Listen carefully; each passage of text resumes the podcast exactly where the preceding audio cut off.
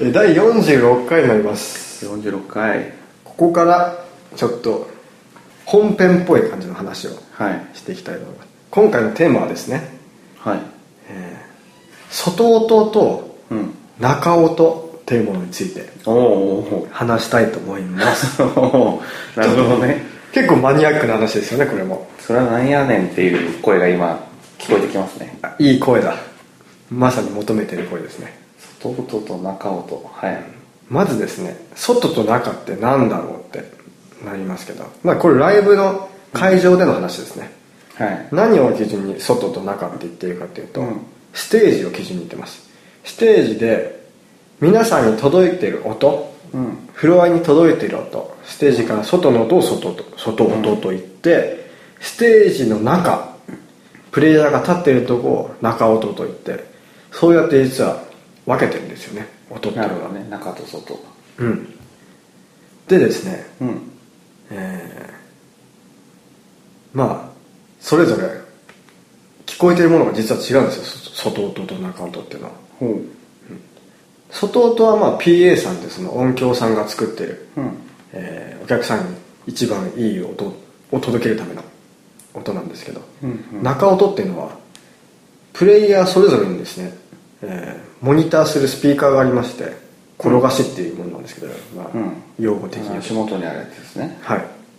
そこからそれぞれのプレイヤーが聞きたい音を音響さんに行って返してもらって、うん。で自分のやりやすい音の環境を作って演奏している、はいはい。そういうものなんですけどね、えーまあ、プレイヤーによってやっぱ聞きたい一番聞きたい中心で聞きたいものとか、えーそれぞれ違うんでうん。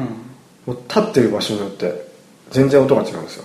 あのフロアと違って。そうですね。まあ、フロアも場所によって全然違うんですけど。でこれは面白いですね、えー他のプレイヤーのとこ行くとあ、うん。こんな環境でやってるんだみたいな。なるほどね。そういう違いがあって。であとはですね中音っていうのは転がしから聞いてる人もいればうちなんて小野ちゃんがやってるんですけど、うん。イヤモニって言って、はい。まあ、よくイヤホンでね。うん。あの音楽番組だったりとか、はいはい。はいえーまあ、すごい広いステージで、まあ、アイドルの人とかよくやってるようなイヤホンでモニターするあれも同じですね。うん。モニターしているっていう。でですね、はい。えー中音っていうのは、まあこれちょっとプレイヤー目線になっちゃうんですけど、うん。聞きやすくするために、えーどうすればいいかって結構やっぱ若いバンドとかは悩んでると思うんですよね、いくらこうじボーカルがいくら自分の声を上げても全然聞こえないって言ったりとか、えーギターの人が自分の音をいくら上げても全く聞こえないとかとかあとは、えーボーカルの音が全く聞こえてこないとか、うん。そういうの結構あると思うんですけどどうやって作ればいいかの、まあ、ちょっとしたコツなんですけど、えーまずですねはいはプレイヤーもステージに立ってるじゃないですか。いうん。でマイクで拾ってる一番小さい音のものうんは優先して返すべき。おっていうのはまあ僕なりの正解なんですけどね、まあ、一番いいの大事なのは声ですね。うん。ドラムとかギターとかってもう直接モニターに返さなくても、うん。うんまあ、生音って、まあ、ちょっと用語なんですけど、えーマイクで拾ってる音じゃなくて直接楽器から鳴ってるアンプの音とか、ドラムの音とか生音は直接耳に入るから問題ないんですけど声は生声はほぼ書き消されて聞け聞けないんで、そこはもう返してもらうっていうのは大事になってきます。で、えーあとはですねやたらモニターに返しすぎないっていうのは、うん。何でもかんでも。そうですね。うん、やっぱ音のマスキングっていう現象が起きちゃって例えばアコギのそのストロークの音と、うん。えードラムのハイハットのチッチッチッって音とか、あの音ちょっと帯域がかぶったりするんで、うんうん。両方いっぺんに同じぐらい返しちゃうとどっちがアコギの音でどっちがハットの音か分かりづらくなるほどかいはいはい。うまくこう音が改造されなくて。で点が見えづらくなっちゃうとそういう時とか、まあ、ハイハットの音とか狭い会場とかあったらこっちから返さない。こっちじゃない。転がしから返さなくても直接聞けるんで。うんうん。まあアコギは、えーメインスピーカーからというかアンプから出出てないんでアコギはこ、えー転がしから返してもらってハットは自分の耳に返すように、そうすると自然と音が分離して聞こえやすくなったりしますね。なるほどね。あとはですね、えー音量を上げすぎないっていうのが大事ですね。おおなるほどね。お音量を上げすぎると、えーもう何やってるか分かんない状態なんで、うん。たまに電車で大音量でイヤホン聞いてる人といるじゃないですか、うんいますね。おそらく多分細かい楽器の音があんまりよく聞こえてないんじゃないかというなるほどね。上げればいいってもんじゃない、うんあと中音で大事なのがですね、えーまあ、狭こちらも狭い会場での話なんですけど、うん。それぞれの足元に転がしがあるじゃないですか、うん。えー例えばベースの足元から大音量でいろいろ出したりすると、うん。ベースの隣にいるボーカルの方にも影響があるんですよね。ね。それが聞こえてきちゃうんで、そうですよね。うん。そうするといや隣うるさいな自分の声全然聞こえないわみたいな現象になっちゃうんでやっぱ隣の人に気遣いはマストなんでなるほどね。そこは大事にしましょうっていうのは大事になってきますね。あと小さい会場こちらも小さい会場だと特に出ちゃうんですけどあんまりモニターの音でかくしすぎると、ん。フロアの方にもその音が半角で出ちゃうんで、そうすると PA さんが音作りにくくなっちゃうんででかくしすぎないっていうのは大事ですねほどね。っていう中音のモニターですかね。マニアックですねこれ。ごめんなさいねこれ。多分ね聞いてる人うんうんうーんってなってる可能性もなきにしもあらずではあるんですけど、それぐらいがちょうどいい番組でまあ、要は、あのまあ、普通にこうねはい。マイク通さずこう鼻歌とか歌ってるのって、はいはい。自分の声聞こえるんですよ、うん。だから音取れるんですけど、はい。これがああいう広いステージとか他の音が鳴ってる時に、まあこれボーカルの話ですけど、歌うと本当に自分の声がなくなるんですよ。うん。あれ？俺今など何歌ってんだろう？みたいなになるのをこうモニターってそのスピーカーでね返すことで自分の声が聞こえることで音を取ったりとかリズムをキープしたりするっていうのがあるのでかなりこれはね生命線なんですよね。うん。これの設定をちょっとねリハの時とかにね怠るとね後々大変ですよね。大変ですね。あれギター全然聞こえないじゃんみたいな感じになっちゃうと。ちょっとちょっとって、まあ、これが本当大きいねステージとか、うん。例えばもうアリーナでやる人たちになると、もうその普通、まあ、ライブハウスとかって PA さん一人なんですけど、そこにモニターす中音を作る人専用のその PA さんって人がついたりとかうん。もするしかなりこうねやっぱ重要なポジションではあるんでねこれまあなかなかね注目して聞いてくれっつって聞けるようなあれじゃないんで なかなか難しいんですけど、はいはい。ちょっと意識してうん。聞いてみると面白いかもしれないですね。そう。そうですね。その大きい会場こそうん。大事ですね、モニターが、うん。専員専門というかそのモニターするための音響さんがいるぐらいですからね。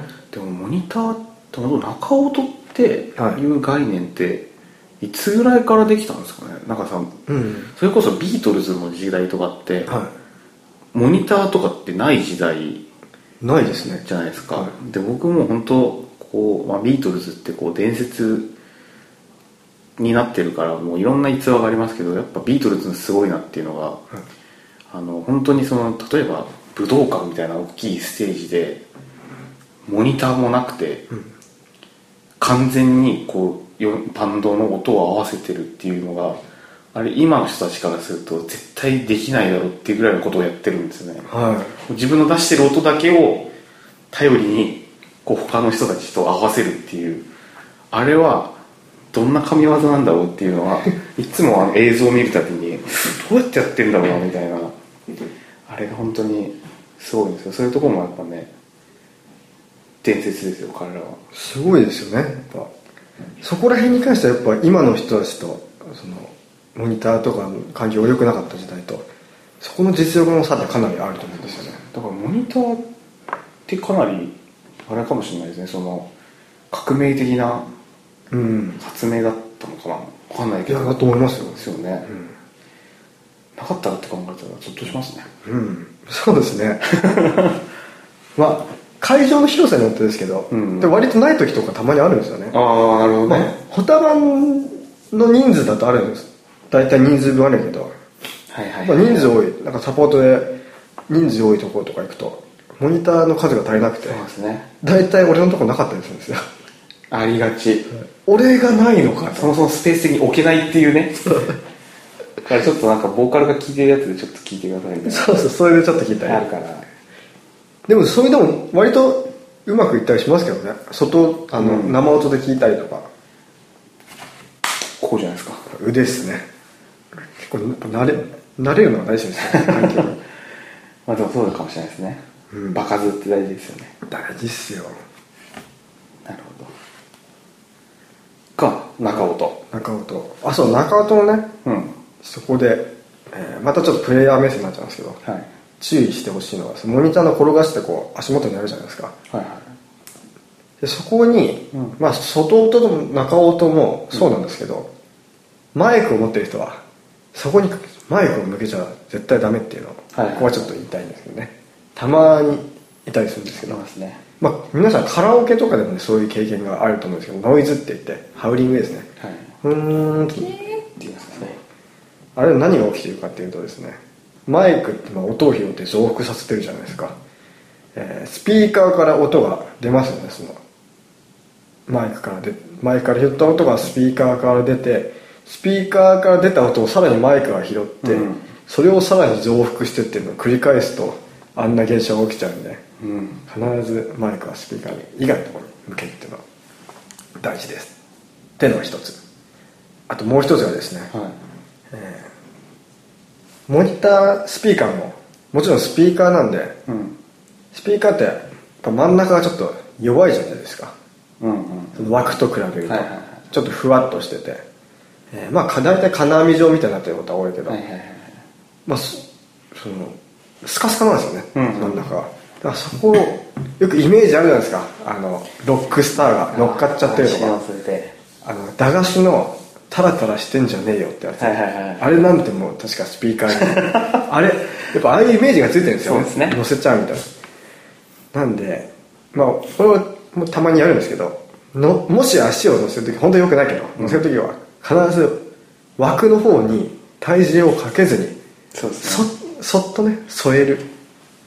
結構ねやっぱあれ老舗のライブハウスとか行くともうべっこべこになってたりとか。ってますね。あともうかなり強い口調で「絶対乗るな。乗ったら罰金」みたいな。書いてあったりとかするぐらいあれはねあのまあテンション上がったりするのは分かるんですけどね、それだったらあのちゃんと踏み台を用意するとかね。はい。そう乗っちゃいけない。ね乗っちゃいけない。うん乗るなら乗るものを用意した方がいい自分自分で乗っていい用のダミーのねあれ持ってきた方がいい。乗る用のモニターっぽいものを。そこ注意してほしいって。確かにこれねやりがちかもしれない。はい、っていう中音の話で。はい。で次が外音についてちょっと話したいと思います、まあ、外音の方がもうはい。皆さんにとっては直結する。そうですね。ですから。うん、みんなの耳に入ってるのは外音ですよね、うんまあ、外音っていうのはね、うん。主に PA さんが、まあ、音響さんが作ってるような感じなんですけど、まあ、生音も一緒に出てるじゃないですかメインスピーカーか以外から、ドラムの直接出てる音は増幅増幅させてない音。あとアンプの音とか。そういうのがあるんでまああれはみんなで作ってるようなもんなんですよね、うん。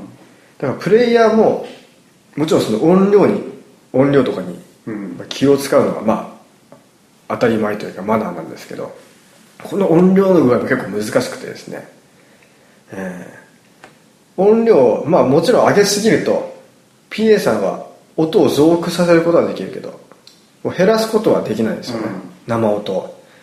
そうするともうそこが基準になっちゃうんで、まあ、例えばギターアンプの音がもう爆音になっちゃったら、えー歌ももちろんそう上げなきゃいけないけど歌あまり上げすぎるとハウリングっていう現象が起きちゃうんで、でで結局歌が聞こえなくなっちゃったりとかあるんでまず音量を上げすぎないのはかなり大事ですね。かといって音量を下げすぎちゃうとうん。PA さんがメインスピーカーからの音を上げるじゃないですか。そうすると歌とかも出てる一緒に出てるメインスピーカーから、えーギターとかベースの音を一緒に出しちゃうと、うん。今度音がまたマスキングって喧嘩しちゃうんですよ。同じところから出しちゃうと。なんで絶妙なタイミングタイミング絶妙なこう音量で、うん。メインスピーカーからちょっと出てるけど、えーまあ、ギターアンプからはっきり出てるっていう環境を作ってあげるのがまあ大事ですね、まああんまりでかい会場だとほぼメインスピーカーから出ることになるんですけど、まあ、でかい会場すぎるとやっぱあれですよね。音がそれぞれあの分離してないというか。まあそうですね。多分いろいろライブ行く方は分かると思うんですけど意外と狭い会場の方が音が良かったりしますよそうですね。大きいとやっぱりこう、まあ、音も速さがあってうん。広すぎるとねやっぱ時差が生まれるっていうあれをねいろいろ計算してまあスピーカーのセッティングとかもしてるんですけど、やっぱあれはねなかなかすごいですよ。だからなんかもう数学の世界みたいな感じですよね。物理学とかね。うん。結構計算しなきゃいけないっていう、大変そうだって思いますもんねいつもね。ね。なんで、えーき皆さんのね届いてる音っていうのは実はいろんなところから出てる音をうん。拾って、絶妙なバランスで届いてるっていう、そうですね。PA さん働いてますよ。すごい。PA さんってのも結構大変そうで、うん。まあ、PA さんってやっぱすごい気遣いが素晴らしいんで、あんまりでかすぎるとでかすぎると言うけど基本はプレイヤーの、えー意思を尊重してくれるんで、うん。ちょっとギターでかすぎるから音下げてくださいとかあんまないですよね。うん。ですげえ仲良かったりとかやりすぎたりするとさすがに言ってきてくれるけどちょっと下げた方がバランスいいよとか。で基そうですね。本はもうプレイヤーのその意思のままにこう作ってくれるんで。そうですね。結構その PA さんってその例えばライブハウスにやっぱこうライブハウス好きの専属の PA さんが基本いるじゃないででも。やっぱバンドとかによるとよってこうもう乗り込みっていうんですけど、こうねその専属の PA さんを自分で連れて行ってもう勝手知ったるこうこのこいつのギターはこういう音で作るんだっていう人がついていくっていうパターンもあってやっぱなかなかね箱の人たちはやっぱそう一期一会なんで、はいなんかその場でねその特性を生かすとかっていうのはやっぱそこはスキルがねかなりうん必要だったりもするんで、なんか大変ですよね本当そう考えるとね。大変ですよね、まあ、会場によってもちろんライブいっぱい行ってる方は分かると思うんですけど全然響きが違うんですよね。そうなんですよね。同じライブハウスとしても全、まあ、壁の素材とか奥行きのうん。長さとか全然違まあそのくて、機材も違いますしね、うん。置いてある。ありますよね。ここはいつも音でかいなっていうところとか、うん。ここはもうグワングワン低音回ってるところだなと、うんはすごい聞きやすいとかいろいろあるんですけど、まあ、それぞれのまあ良さはあるんですけどね、っ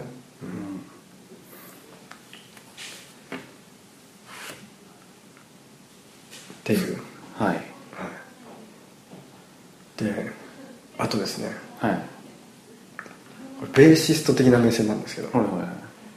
ベーシストの外音中音うん。あるあるでよくあるのがですね結構低音が回る時あるんですよ。はいはいはい。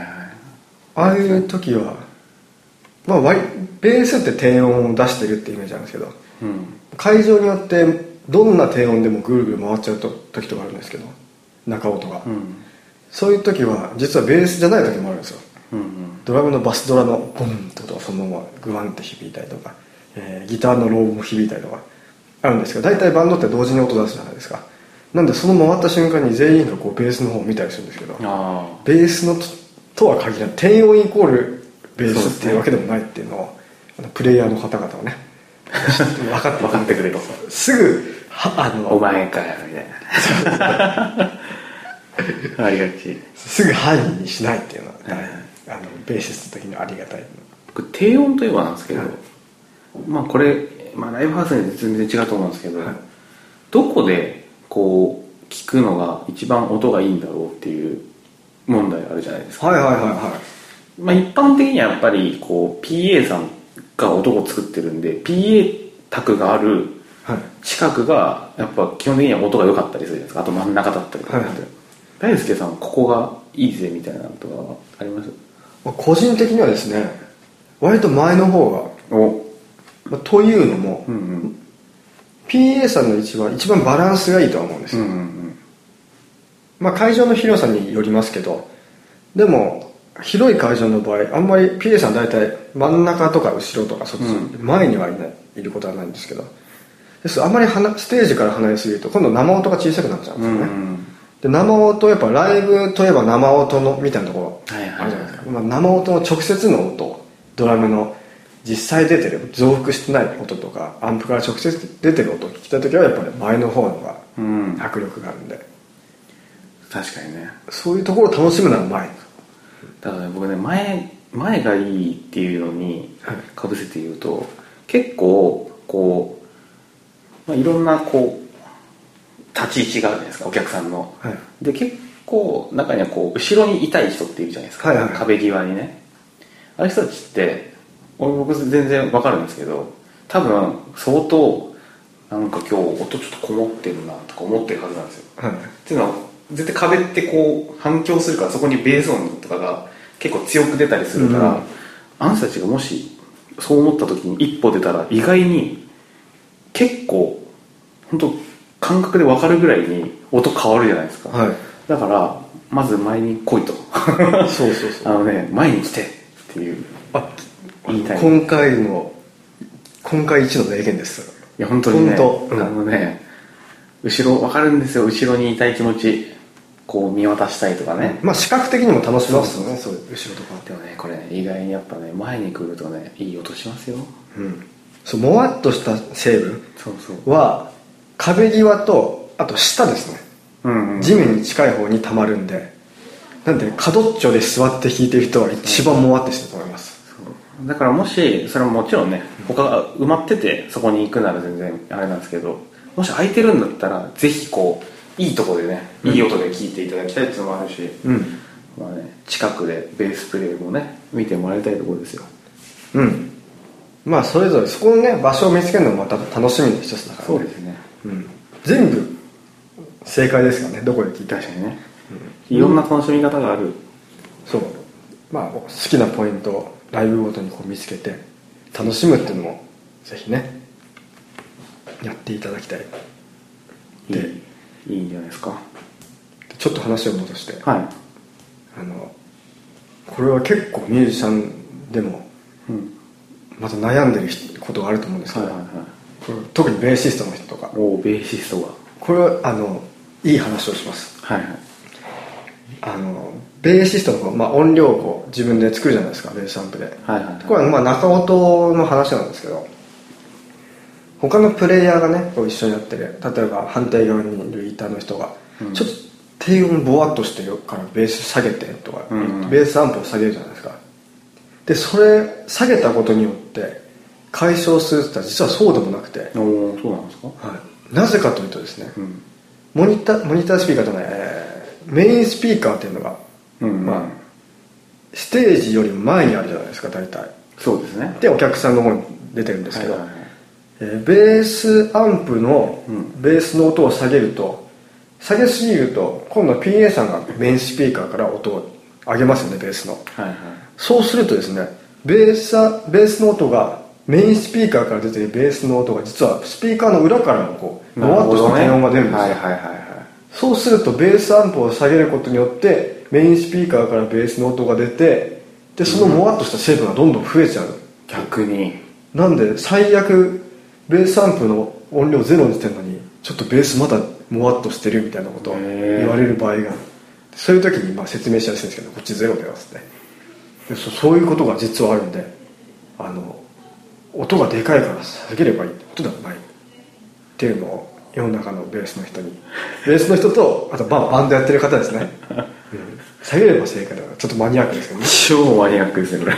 いやこれ。もしかしたら過去1ぐらいマニアックをかもしれない意外とプレイヤーの人聞いてるかもしれないですよね。確かにね。意外とうん。なんで結構大事ですお悩みあったらベースケさんにちょっと。あ何でもね、ぜひぜひ。うん、他のパートのことで結構分かんないこと多いですけどベースのことは何でも聞いてください、うん。ベースに関することね。そうですね。うんっていうっていう話ですね。あとはななんかうんポイントとしてはやっぱ外音って自分で弾いてると分かんないですよね。ステージの中にあるから、うん。リハーサルとかサウンドチェックの時に、えーステージに降りて聴くのが一番いいんですけどまあそうもいかないことがあるじゃないですか、はい。まあ、ドラムの人だったらドラムセットはステージにあるから聴けないし、でまあボーカルの人だったらこう外行って歌おうと思っても音がでかいと自分のマイクに入っちゃうから外と変わっちゃうんですよね。でまあ竿物のギターとかベースとかマイク持ってない人が置いて聞くのはいいんですけどまあそうもいかない時はやっぱ PA さんが一番の太陽になるんで、えーサウンドチェックっていう短い時間の中では、うん。まあ遠慮なくコミュニケーションを取って、うん、こうしたいっていうのを伝えたい。ですね。やくやるのが大事ということです。素晴らしい。という感じでまとまったかまとまってないか。いやーこれすごいですよこの回。うん。またマニアック。こんなあのねモニターの音について語る番組がかつてあっただろうかと。まあこれからねまたこういうちょっと、そうですね。うん、普段じゃ聞けないような話をねここででもこの番組の趣旨ってこれだったんですよっていう、そうそうこれこれ。それはねちょっとね言っておかないとね。うん、うん、今までがちょっとね緩すぎたんだぞっていう、本来はこういう感じでやってますんで。ということですね。来週にね。来週。来週はどんな話になるんでしょうかね、来週はですね実はシングル発売日です。それについて語ります。また来週。さら。ば